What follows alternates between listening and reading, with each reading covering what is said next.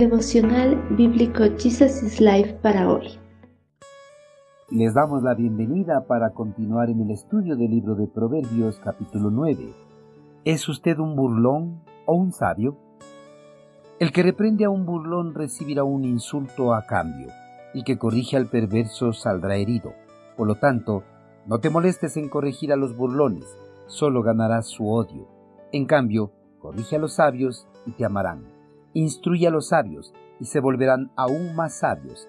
Enseña a los justos y aprenderán aún más. Ser corregido o reprendido, sin lugar a duda que a nadie le gusta. A pesar de que las correcciones o las reprensiones no sean para nada agradables, la actitud de las personas frente a ellas dictarán con qué clase de personas se está tratando. Algunas personas recibirán los consejos, pero otras no lo recibirán. A las personas que no les agrada para nada recibir algún consejo o crítica, el sabio Salomón los llama burlones y malvados. El burlón rechaza la sabiduría de Dios, la desprecia y la insulta diciendo que es muleta para débiles, una tontería, una pérdida de tiempo. Además, el burlón odiará a todo aquel que le brinde una crítica constructiva.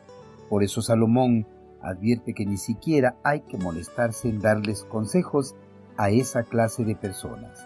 Y en verdad, nada más inútil que tratar de corregir a un burlón, porque ante algún intento solo se recibirá un insulto de su parte, y hasta se corre el peligro de salir herido, porque la falta de humildad y sencillez de corazón del burlón precisa para recibir las enseñanzas y correcciones ajenas. Más aún, ante una crítica, su orgullo que se siente herido se irritará fácilmente y hasta llegará a sentir odio y aversión a quien tuvo la audacia de hacerle una advertencia, e incluso no perderá ocasión de ultrajar a quien tuvo el atrevimiento de corregirle a él. Con este género de personas, muchas veces es mejor omitir la corrección antes que pasar un mal rato. Pero también hay otro grupo de personas que a pesar de que no les guste ser corregidos, cuando son corregidos reciben esa corrección y crítica de buena manera. A este grupo de personas Salomón los denomina sabios. El sabio, en lugar de ofenderse ante una crítica o consejo, recibe las críticas y los consejos que se le hagan.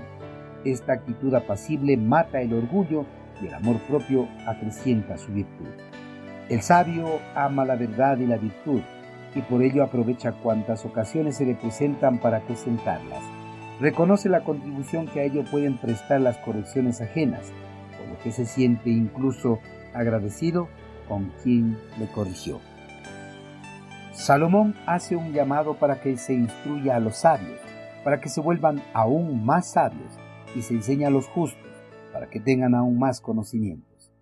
Cuanto más aprende el sabio, tanto más ama la sabiduría por eso recibe con agrado cualquier instrucción, hasta las críticas, porque sabe que las críticas le ayudarán a mejorar algún aspecto de su vida en la cual estaban fallando.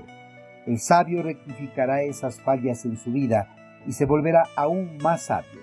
Algo similar sucede con las personas que caminan en justicia. Ellos aman el conocimiento, por eso son dóciles para ser enseñados. No se quedan enfrascados en los conocimientos que ya han adquirido. Queridos hermanos, la manera en la que una persona recibe la corrección o la crítica es un reflejo de su carácter.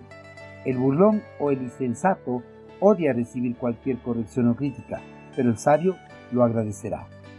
¿Es usted un burlón o un sabio? La respuesta será en la forma en que usted sabe responder la corrección o las críticas, en vez de contestar rápida y agresivamente o devolver con astucia la crítica, el sabio escuchará atentamente lo que se le dice para hacer los debidos correctivos en su vida.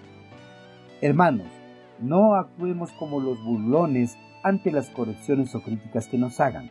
Más bien, actuemos sabiamente.